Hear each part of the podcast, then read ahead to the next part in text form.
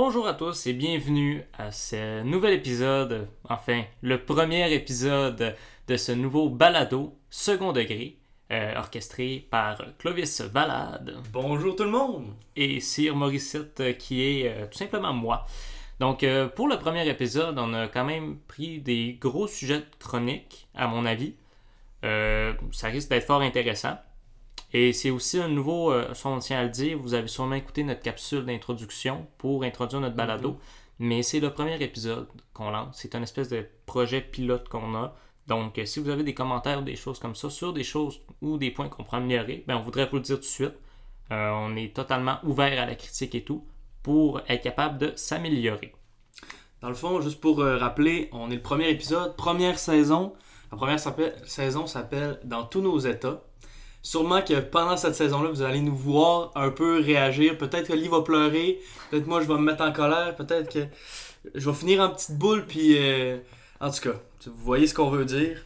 Exactement. Fait que ça va barder. ça va barder fort, fort, fort. Euh, D'ailleurs aussi, tu le dis, c'est le premier épisode, la première saison. Par contre, ce n'est pas la première fois qu'on enregistre ou qu'on parle euh, de des sujets ou qu'on a des débats là-dessus. Ça fait quand même assez longtemps qu'on est capable de se rôder avec ça. Donc, euh, on espère que vous allez apprécier ce- cette nouvelle émission. Donc, on peut partir, je pense, avec notre fameuse introduction.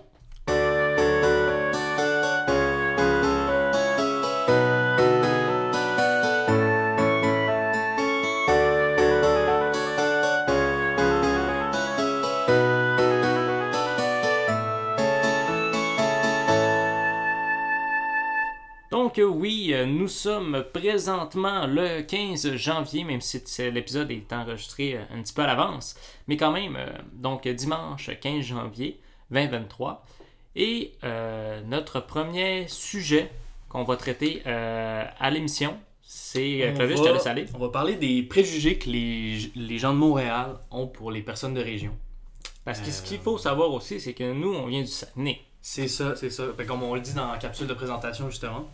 Euh, Oli puis moi, on arrive du Saguenay. On est... Moi, je suis originaire de Montréal. Je suis né à Montréal.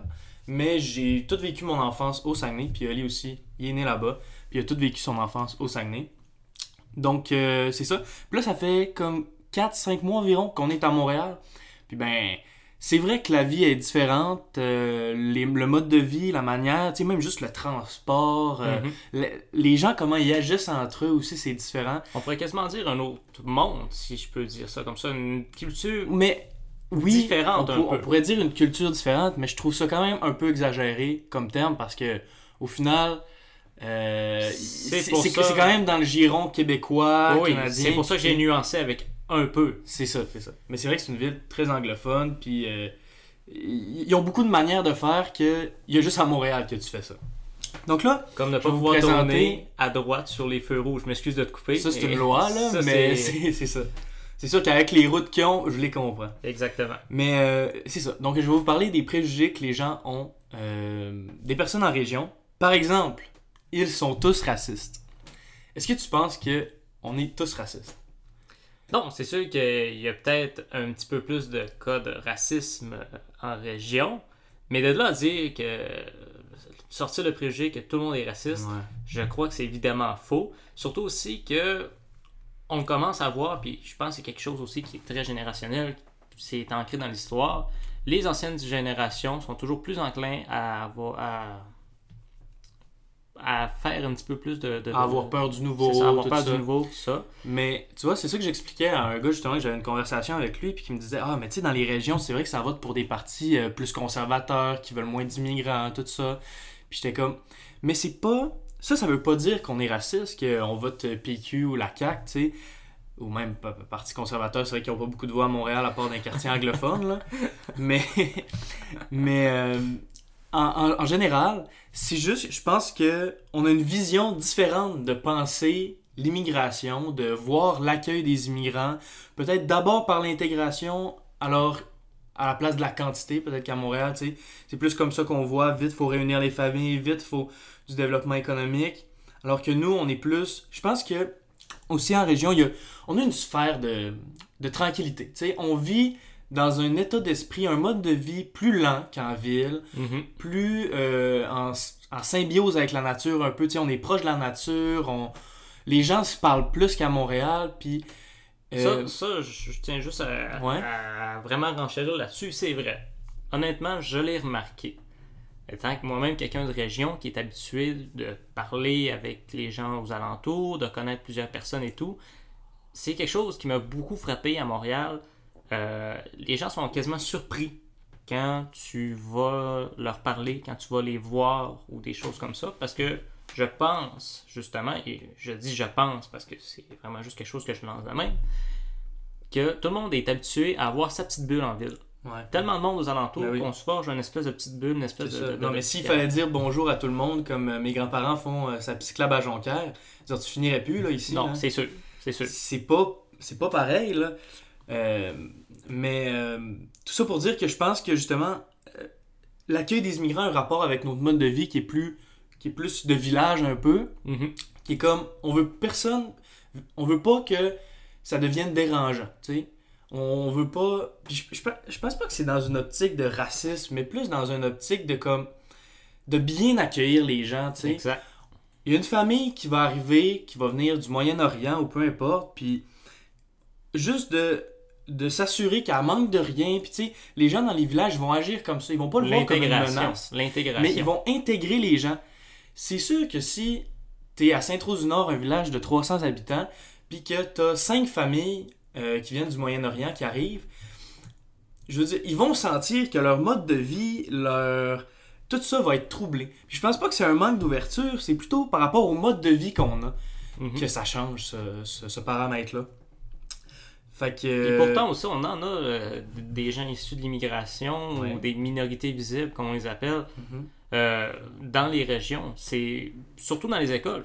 On a fait justement notre scolarité dans les écoles secondaires, peut-être un peu moins. Moi, j'ai été beaucoup moins euh, touché, ben pas touché par ça, mais Ben, j'ai vu de ton beaucoup- expérience, justement. C'est quoi à l'école, tu dis? Ben, nous autres, au primaire, premièrement, euh, j'ai jamais rencontré de personnes de minorité visible à mon école primaire.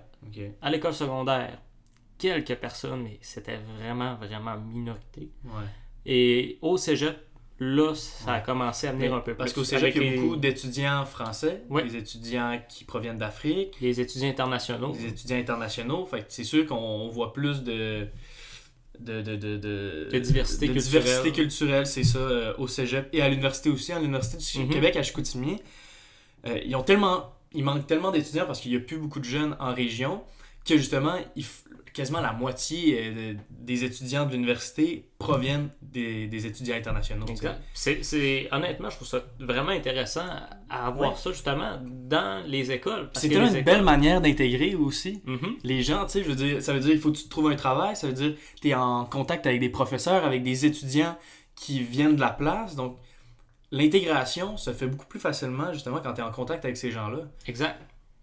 Parce que là où un problème qui peut y avoir justement dans les grosses villes où euh, plusieurs personnes viennent en même temps, Ouais. puis c'est un réflexe totalement humain. Je veux dire, Ouais, je, je peux pas blâmer ces c'est personnes-là. C'est le fait de se regrouper entre eux autres et là de former des sous-communautés dans la communauté. Mais ça, c'est comme quand euh, un Québécois part en voyage. Tu sais, moi, je suis parti en Italie cet été, puis on, en cher- on cherchait les Québécois. Puis quand on en voyait on disait « Ouais! » Puis tu sais, il y avait comme une fraternité. Fait c'est exactement la même chose. Euh, les, les- les personnes qui vont venir habiter au Canada puis qui viennent de d'autres pays, ils vont, ils vont essayer de faire des contacts avec des gens qui, qui vivent la même réalité qu'eux, puis Mhm. que- qui parlent la même langue, qui vont partager des mêmes valeurs. C'est- C'est un réflexe normal. Mais c'est un réflexe pour la société d'accueil que justement, faut travailler pour essayer d'amener les gens à, à s'intégrer à notre manière de vivre, à notre culture, à notre langue, tout ça, Exact. pour avoir un meilleur vivre ensemble, une meilleure cohésion sociale, puis que tout le monde se supporte entre eux. Si tout le monde fait des petits clans un peu partout, ben c'est difficile de euh, d'avoir une vision commune de l'avenir en tant que en tant que peuple puis en tant que nation. Et c'est là que les tensions commencent à arriver aussi. Les gens se parlent un peu moins, comme, commencent à s'isoler. Puis exactement euh, ce qu'on dépeint toujours dans les, euh, les- réseaux sociaux, par exemple. L'isolation, euh, l'isolement, pardon, Mhm. des, des, des- des- des sous-groupes qui ont des idées divergentes ou différentes. Il y en a qui peuvent pas communiquer entre eux autres. Ils vont juste s'alimenter entre eux autres avec des idées qui leur est propres, des idées qui sont parfois extrêmement radicales. Et, et c'est là que ça éclate en conflit ou des choses comme ça. Ouais. Donc si on reproduit ça dans la réalité avec des sous-communautés qui s'isolent, là ça peut être dangereux. Parce que justement, je pense que on le dit toujours bien assez souvent, les Québécois, ben, j'estime qu'on est très accueillant, puis j'espère qu'on est très accueillant aussi. Parce que Mhm. c'est une grande force, on va se le dire. là. Ben oui, c'est sûr. C'est une énorme force qu'on a. Là. C'est sûr. Puis il faut, faut, faut se rappeler aussi que le Québec s'est créé sur des vagues d'immigration. Fait Exact. Je veux dire, c'est ce qu'on est de l'immigration. Tu sais, je veux dire, mais avant 1600, 1700, euh, moi, mes grands-parents, ben, ils étaient en France. tu sais, Puis tout le monde sait ça. Là. Je veux dire, puis après ça, il y a les Irlandais, les Écossais. euh, il y a beaucoup d'Haïtiens aussi. de- de- de- des ancêtres écossais. Moi, je viens de la, vague d'immigration écossaise. C'est ça, tu sais. Fait faut pas oublier ça aussi, que c'est dans notre identité d'accueillir les immigrants. Mais comme on voit, ils ont réussi à bien s'intégrer, puis on a, avec les vagues d'immigration, on a quand même créé une culture commune, euh, l'interculturalisme.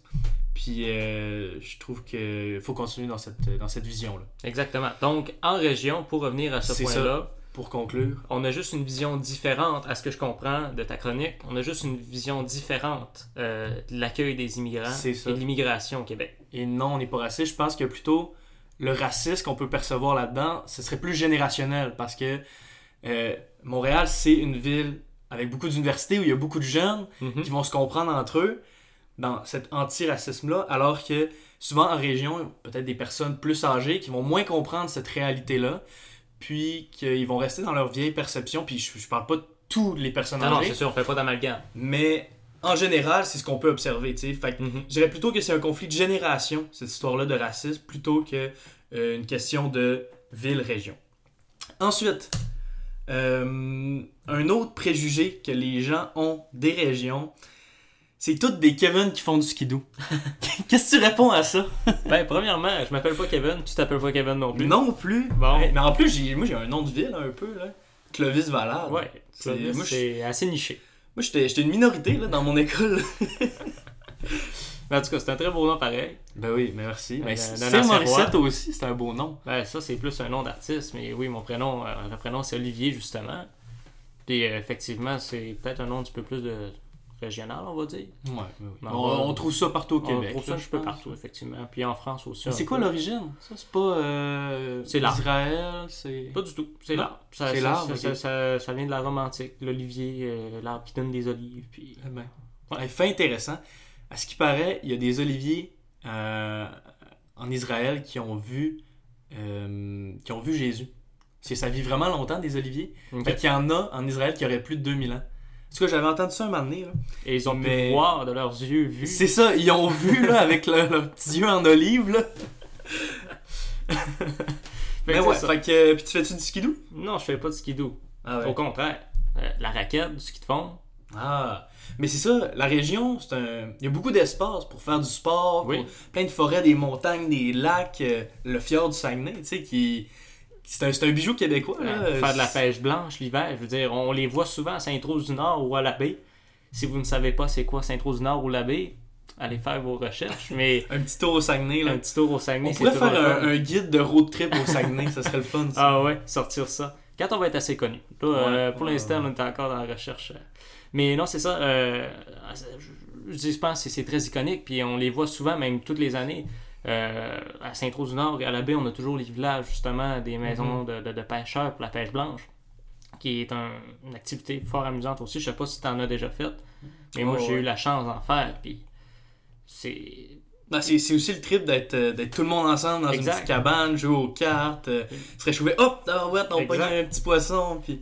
Puis après ça, le soir, tu soupes avec ce que tu as pêché, avec la petite coupe de vin. Mais c'est c'est pas à la baie qu'ils ont attrapé un requin Je pense que Dans- oui, ça. En 2011, 2000, dans les années de, début 2000, là, Ouais. ils ont attrapé un requin à la baie, dans le fjord. Mais C'était un requin euh, d'eau profonde, là, un Mhm. requin euh, du Groenland, je pense. Ouais. C'est ça. Mais on en trouve quelques-uns dans le fjord euh, du Saguenay. Ouais, mais lui, je pense c'était un bébé, puis il s'était vraiment éloigné parce que la baie, c'est quand même, tu sais, c'est Mhm. plus proche euh, de la rivière Saguenay Ouais. que du fjord, tu sais, tout ça. Puis, euh, puis finalement, je pense qu'il avait été obligé de couper la glace autour pour faire un plus grand trou pour pouvoir sortir le requin. En tout cas, ça avait fait la une des journaux euh, dans ce temps-là. Mais là. oui, je m'en souviens de. de, de, de- Ouais. ça, ça, ça me dit que, En tout cas, chose. toutes les histoires qu'on a là, en région de des, des, des histoires comme ça là, qui sont pas juste des Kevin à skidoo. Non, Puis, mais en- je veux dire, à part de ça, tu sais, je Ouais. veux dire, il a pas faire du skidoo non plus, c'est pas mal, tu sais, je veux dire, il y a des ça. gens qui aiment ça, c'est leur trip. C'est Moi, pas j'ai comme, beaucoup d'amis euh, qui font ça. C'est pas comme ton, ton autre. euh, ton- ton- le, le- le précédent stéréotype du raciste. Ça, c'est négatif. Ouais. Mais là, Kevin qui fait du ski. Ah, toi, t'es fier d'être un Kevin en skidoo? Ben, moi, ça me dérangerait pas. Je veux dire, Ouais, regarde, c'est le fun, effectivement. J'ai déjà fait du skidoo aussi. J'ai déjà fait du 4 roues, c'est le fun. Mm. On va s'entendre, là, c'est le fun. C'est peut-être moins écologique, mais ça reste le fun pareil. là. J'ai l'impression qu'on a l'image, en tout cas en parlant avec les gens ici, euh, le Kevin de région qui fait du skidoo, c'est quelqu'un de pas éduqué, c'est quelqu'un euh, Mhm. qui se lave pas, c'est quelqu'un qui... C'est comme un, un gars qui s'en fout, qui parle mal, qui... Sais... ben, moi, j'en connais pas des, des, des- genre de ce stéréotype-là profond, là. Moi, je connais pas personne de même, tu sais. Pour moi, Kevin en skidoo, là, c'est... Mes amis, c'est des Kevin en skidoo, là, puis je les aime d'amour, ils sont intelligents, puis euh, ils ont des diplômes, puis... Euh, même, là, même si ils, font juste triper. C'est même du monde qui ont si du plaisir. pas de diplôme, je veux dire, avoir un, un diplôme qui n'est peut-être pas un diplôme universitaire ou collégial, ça reste très bon aussi. Puis on a tellement. Moi, je, je suis quelqu'un qui pense fondamentalement à ça, là, mais il n'y a pas de sous-métier dans la vie. Ouais. Honnêtement, là, euh, tous les, justement les diplômes d'études professionnelles, là, si on n'a plus rien de ça là, demain, la société ne peut plus tourner comme il faut. Mais non, mais non. on Je a- pense on qu'on l'a déjà vu avec là. la COVID, avec les, les, les coiffeurs, Ben, tout ça. ça, ça a été une grosse crise et tout. Ça, c'est c'est non négociable. Mhm. Fait que c'est juste quelque chose que je veux reprendre, c'est le fait que justement, le fait de ne pas avoir nécessairement une grosse scolarité ne veut pas dire que tu es moins intelligent ou quoi que ce soit. Euh, non, c'est vrai, ça. Voilà. Ben, juste, moi, j'ai planté des arbres. Je vais te raconter, ça me fait penser. Ouais. J'ai planté des arbres deux ans au- dans le lac Saint-Jean à Dolbeau. Puis j'ai rencontré un gars, un bon planteur, puis, tu sais, qui faisait ça de sa vie, puis tout. Puis, euh, puis euh, là, à Montréal, dans un bar, je l'ai rencontré. Je... Quel adon! Un lundi soir, je pense, Oli, il me dit euh, Hey, j'étais avec mes amis de théâtre, euh, on va faire de l'impro, tu viens-tu? Ok, j'arrive, dans c'est un bar, tout ça, une salle de spectacle, plein de monde. Puis là, vers la soirée, ça se calme, puis y a un gars qui arrive, qui s'installe au bar, puis qui. Euh... Puis, hostie, je le reconnais. J'ai planté des arbres avec, je vais y parler. Tu sais, c'est pas, un gars, là, je, je sais même pas s'il a son secondaire, là, tu sais.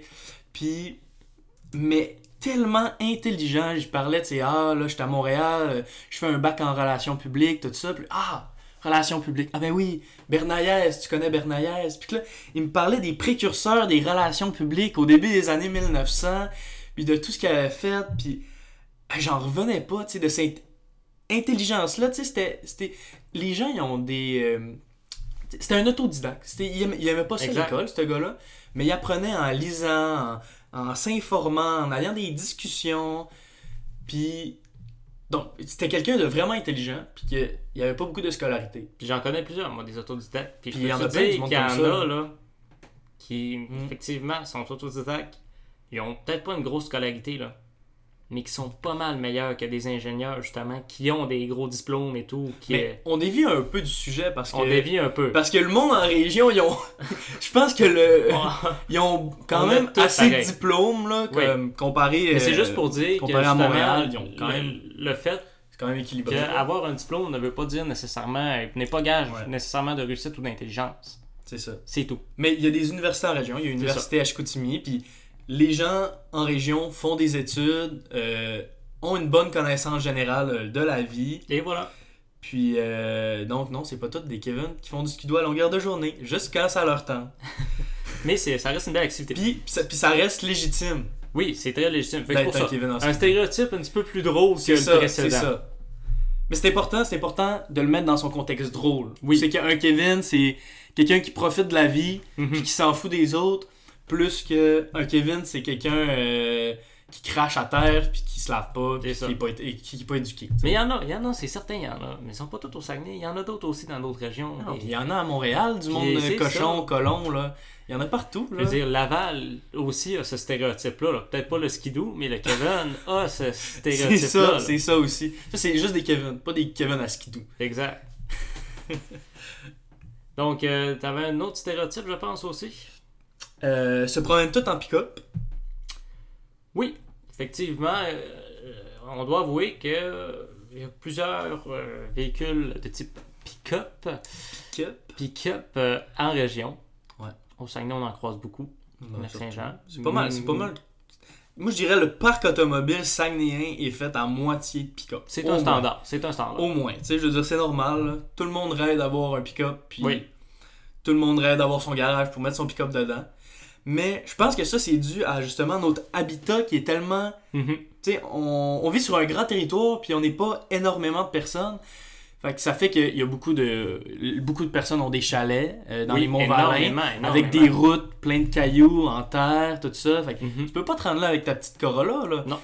Tu sais, c'est dû aussi à notre mode de vie. Il y a beaucoup d'agriculteurs, donc c'est sûr qu'ils ont besoin d'un euh, pour traîner des charges lourdes, tu sais. Mhm. Les gens en ville euh, qui habitent dans Chicoutimi, là, puis qui n'ont pas de chalet, rien, là, ils ont des petites autos. Là. Moi, j'avais une petite auto parce que je restais juste en ville, puis je faisais la tour Québec-Montréal, tout Moi ça. aussi, c'est ça aussi, que j'ai eu hein? aussi. Mais je veux dire, je pense aussi, comme tu dis, c'est dû à notre mode de vie. Ouais. Euh, Il y a beaucoup moins de bureaucratie que dans les grosses villes comme Québec ou Montréal. Qu'est-ce que tu veux dire par là? Mais souvent, ça va être plus des jobs de bras qu'on va avoir en région aussi. Ouais. Plus manuel. Oui, plus manuel. Ben, du moins plus que dans les grosses villes, où le ratio des grosses villes est beaucoup plus. Il y a beaucoup plus de bureaucratie. Ouais. Mais en région aussi, c'est les ressources naturelles, tu sais. Euh, Exact. nous autres, nos deux plus grandes euh, ressources naturelles, c'est la... Ben, pas ressources, mais industrie, c'est l'aluminium puis le bois. Euh, Mhm. C'est deux industries qui demandent beaucoup Puis. De main-d'œuvre manuelle, Tu l'as nommé tantôt, le lac Saint-Jean, la, la baie, je veux dire, c'est des grands ça. producteurs aussi. Là, la laiterie de la baie, justement, qui est euh, un des, euh, une institution quand même assez importante, là, Ouais. qui fournit. euh, Fromagerie Boivin. pas mal. Et nombreuses fromageries aussi. Fromagerie, dont, euh, dont Fromagerie Boivin. Puis il y a aussi la difficulté à installer des transports en commun. Oui. ça. Le fait que les gens soient tellement éloignés les uns les autres, on, on prend beaucoup de place, les quartiers sont étendus. Mhm. Euh, la ville de Saguenay, c'est trois arrondissements, quatre peut-être avec Euh, Chicoutimi-Nord. ben, c'est cinq. Cinq Avec la Terrière, c'est. Euh, on a la baie, le Ouais. centre-ville de la baie, centre-ville de Chicoutimi, centre-ville de Jonquière, centre-ville d'Arvida et centre-ville de Chicoutimi-Nord. Ah, la Terrière là-dedans? La Terrière, je Ça pense pas que non, ben, je pense que ça fait pas partie de ville de Saguenay si je me souviens bien. Faudrait que je Ah, revérifie ça. Il faudrait qu'on regarde. Mais je pense me que semble oui, qu'ils ne font pas partie de ville Saguenay. mais faudrait euh, regarder, c'est une bonne question. Euh, regardez, c'est tellement vaste le sujet du Saguenay-Lac-Saint-Jean que même nous autres, Puis, ça, on- puis tout ça, c'est une ville. tout ça c'est une ville. Puis ça s'étend ça s'étend sur bien plus grand que juste l'île de Montréal. Euh, Ouais. Oui, Ouais. ok, Puis, euh, je te fais confiance. puis ben, c'est quand même à une demi-heure la baie puis Jonquière. Là. Tu sais, ils traversaient ça. Ouais. Puis ça, c'est avec l'autoroute. C'est vrai.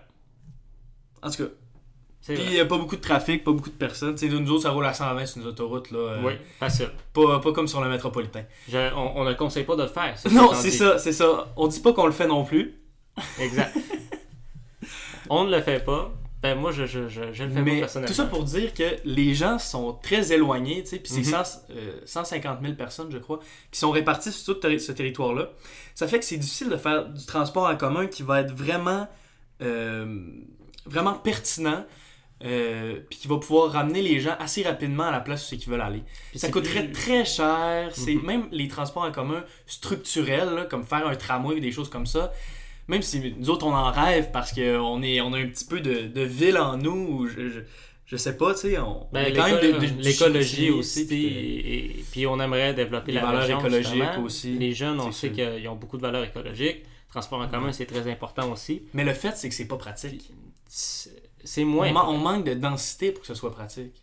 On manque peut-être de densité, mais apporter des. Là, c'est sûr qu'on va dévier un peu, Ouais. mais je veux dire, avoir des grosses euh, infrastructures comme un train de banlieue qui relierait, par exemple, euh, Robertval jusqu'à la baie, Mhm. ça pourrait marcher si tu mets justement, euh, si tu le fais passer dans des points quand même assez précis où on peut après ça développer des systèmes d'autobus. Euh, Je pense par exemple à la rive sud de Montréal. où est-ce qu'il y a plusieurs municipalités, voire des villes, qui sont pas aussi denses que Montréal, mais qui sont quand même capables d'avoir un réseau de transport en commun extrêmement efficace grâce Oui, à ça. à Laval, là, il y a trois stations. Puis à partir de ce moment-là, euh, le réseau de bus, c'est capote. C'est compliqué, c'est. Puis. euh, Puis. euh, En tout cas, c'est des bonnes vaste, valeurs. C'est vaste. des bonnes valeurs qu'on a, je pense, euh, qui, qui fit avec l'écologie puis tout ça, mais je, je sais. En tout cas, ça serait un sujet à étudier parce que Mhm. je ne crois pas. Les gens, même s'il y a ça à leur disposition, puis ça coûterait très cher, on s'entend, Mhm. même s'il y a ça à leur disposition, euh, ils ont toute une voiture. Fait que, à part, Ça pourrait être le sujet d'une prochaine chronique. c'est assez vaste comme sujet. Ouais. Fait qu'on va enrouler. On lance l'idée. On lance l'idée, puis euh, ben, je pense que c'est la fin de la chronique sur les stéréotypes euh, que les gens de Montréal ont des personnes en région. On passe à notre deuxième sujet.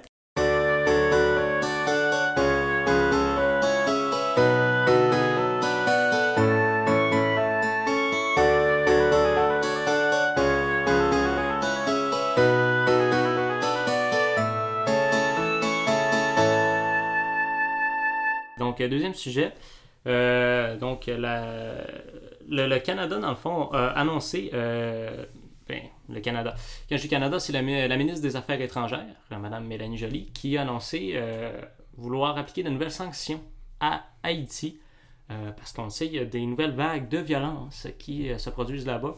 Un gros taux de criminalité. Souvent aussi, c'est des gangs qui vont qui ont le contrôle de, la ville et, et, d'Haïti. Par contre, et c'est surtout pour ça, je pense qu'on va parler de ce sujet-là ce matin, un sujet qui est quand même assez dur, assez lourd aussi, mais euh, il y a le média 7 jours sur Terre, un média que je suis énormément.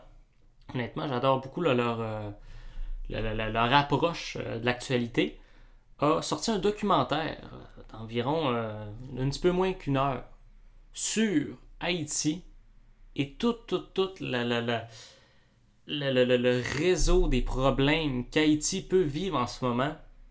Et on va se le dire, ce n'est vraiment pas flatteur pour les pays Mhm. occidentaux. On est habitué à ça, bien sûr. On est toujours habitué d'avoir euh, une mauvaise, réputa- une ré- une mauvaise pardon, réputation, l'Occident, euh, avec tout notre historique, le colonialisme et tout. Mais là, je veux dire, ça a vraiment tapé fort parce que ce n'est pas du tout l'image qu'on avait d'Haïti et euh, de l'implication de l'Occident là-dedans. Parce qu'on on s'entend, c'est des choses qu'on on ne sait pas forcément. Il y a toujours des choses qu'on va ignorer euh, de la part de l'implication de nos pays, de nos gouvernements dans les affaires étrangères. Ça, je pense qu'on est habitué, on le Mhm. sait, on ne fermera pas les yeux là-dessus. Mais là, justement, avec tout ce documentaire-là qui euh, nous expliquait comment est-ce que Haïti s'est retrouvé dans ce pétrin-là et comment est-ce que l'implication euh, de l'Occident, entre autres les États-Unis qui sont souvent euh, qui ont souvent une grosse implication un peu partout, Ouais. donc les États-Unis, le Canada en faisait partie, la France aussi. Comment euh, est-ce que cette hypocrisie-là des gouvernements a mis Haïti dans, une, euh, dans un tel pétrin? Et pourquoi est-ce qu'à chaque fois qu'on s'implique dans ce pays-là, il se passe toujours du trouble, des problèmes? Ok. Tu nous résumes ça un peu?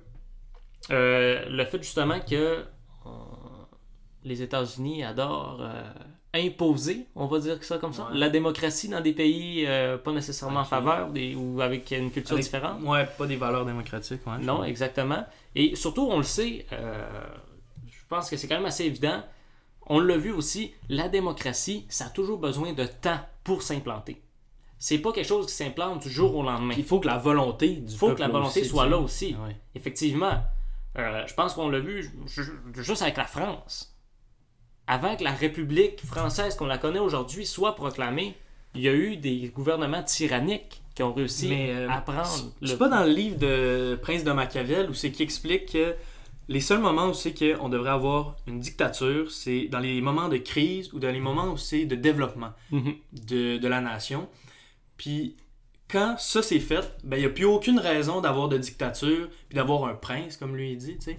Et là, on pourrait tourner dans la démocratie. Si on prend ça, qui est quand même, je trouve que ça a une certaine logique, tu. Peut-être, c'est vrai que la démocratie amène certaines instabilités que euh, la dictature n'amène pas, mais à un certain point, je pense que si on ramène ça sur euh, ce qui se passe en Haïti, peut-être qu'en ce moment, là, il y aurait besoin d'un chef. Je sais que, tu sais, euh, je pense à Mais- Bébé, c'était pas Bébé euh, ou quelque chose comme ça? Ouais, mais là, Le par exemple, dictateur dans les années je veux 90. dire, c'est pas juste non plus euh, un, une affaire d'un problème démocratique ou de dictature. Parce que, aussi, ce qui nous est présenté dans le documentaire, Ouais, c'est une, solution quand même. là. Ben- c'est quand même quelque chose. Si, t'imposes, si t'essaies d'imposer la démocratie alors que le peuple est pas rendu là, Oui, oui, mais t'as peu, justement, c'est ça qui te manque comme information. C'est que la démocratie était là. La démocratie euh, a existé quand même un bon historique aussi à Haïti. Mais euh, les États-Unis préfèrent souvent, euh, pour avoir encore une influence sur le pays, avoir un président ou un premier ministre qui est pour les États-Unis, qui est très américanisé. Donc, c'est pour ça que les États-Unis interviennent souvent lorsque le gouvernement est en défaveur des États-Unis pour tasser la personne au pouvoir et ramener quelqu'un qui va leur être favorable, une espèce de petite marionnette. Et Ouais, c'est là que c'est problématique. pays. Ils ont fait ça dans beaucoup de pays. Et là, surtout qu'en Haïti, pourquoi est-ce que c'est encore d'autant plus fâchant ou choquant? C'est qu'après ça, nous autres, on se permet de dire Hey, il y a beaucoup de criminalité, surtout que la ministre des Affaires étrangères du Canada, qui s'entend, a quand même un gros pouvoir, surtout aussi euh, pour ces situations-là. Mhm. Et là, on a l'hypocrisie de dire Hey, ça va mal en Haïti, on va aller les aider, on va mettre des sanctions justement pour euh, parce que ça, ça, ça va pas bien. Sans jamais prendre Mais surtout, je pense, je pense pas que c'est vraiment cohérent de mettre des mesures alors que ça va faire souffrir le peuple? Exact. Puis c'est pas le. En ce moment, le peuple souffre déjà beaucoup, puis c'est pas de sa faute. Mhm. Puis même le gouvernement, c'est pas de sa faute parce qu'il y a tellement de criminalité, de gangs de rue qui se séparent le territoire, que de corruption. Le gouvernement, il, il est sans moyens là-dedans. Là. Exact. Tu sais, je veux dire, fait que ça sert à rien de mettre des sanctions. Ça fait, ok, ça va bien faire le paraître, pays, euh, voyons, ça va bien faire paraître le pays à l'international et le gouvernement va avoir l'air de faire quelque chose pour eux autres. Mhm. Mais au final, dans le pays, ça règle pas la situation. là. Non, pas du tout. Honnêtement, pas du tout. Et on essaie souvent d'envoyer de l'aide humanitaire ou des choses comme ça. Mais encore une fois, euh, c'est souvent une, parade, une parure de carton Ouais. Pour dire Hey, on fait de quoi? On les aide. Ouais. Alors que par derrière, on les saigne, mais on les saigne depuis quasiment depuis qu'Haïti a été colonisé. Euh, je pense que justement, tu sais, en ce moment, euh, Justin Trudeau, Biden, puis le président mexicain sont au Mexique pour une réunion. Et euh, j'ai entendu dire, je pense que c'était à Radio-Canada, que je- Joe Biden avait demandé à Justin Trudeau euh, d'intervenir en Haïti. Puis là, ben, c'est sûr que Justin Trudeau va pas aller amener, intervenir en Haïti juste comme ça, puis euh, euh, sans, sans, sans alliés, sans moyens. En tout cas, sûrement qu'il y aurait une coalition de pays occidentaux qui, qui interviendrait. Mais je pense aussi qu'il y a une crainte de faire ça parce que justement, les Occidentaux ont tellement intervenu dans les pays que euh, que ça, on va voir ça comme du néocolonialisme ou une manière d'imposer les volontés, alors que ce serait Exact. plutôt alors que eux voient ça plus comme régler aider à régler les problèmes de criminalité là-bas puis tout ça. Mhm. Mais toi qu'est-ce que t'en penses? Est-ce qu'il faudrait laisser faire ça ou euh, laisser euh, Haïti aller, puis continuer à aider comme on aide puis voir comme que ça fonctionne pas comme depuis euh, depuis leur indépendance en 1850 ou ben on intervient, on essaye de régler ça, on, on essaye de faire comme en Afghanistan. Là, ça n'a pas fonctionné en Afghanistan, mais je pense qu'il y avait aussi le contexte là-bas Le contexte. qui, ben, qui est aussi des montagnes où les, les, euh, les, euh, le gouvernement en exil s'était caché. mhm. Mais peut-être qu'il y aurait quelque chose à faire de semblable, mais ça serait quand même vu à l'extérieur comme étant une, euh, du néocolonialisme, sûrement. Moi, ce que je pense, bien sincèrement, c'est que. Puis je vais parler justement du fait, on, on peut voir ça de tellement de manières différentes. Et bien sûr, je pense que c'est quasiment tout le monde qui a cette vision-là.